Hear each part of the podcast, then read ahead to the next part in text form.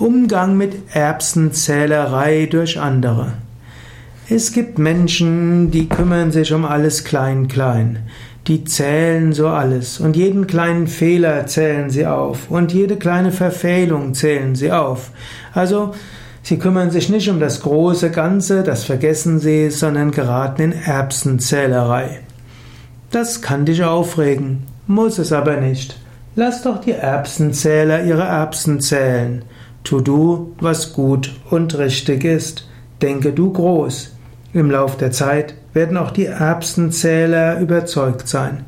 Du musst nicht die Erbsenzähler überzeugen.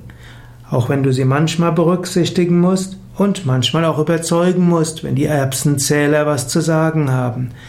Aber ansonsten sorge dafür, dass das, was du tust, Gutes bewirkt dann werden die Erbsenzähler zufrieden sein, denn sie werden nachher zählen, was du alles bewirkt hast.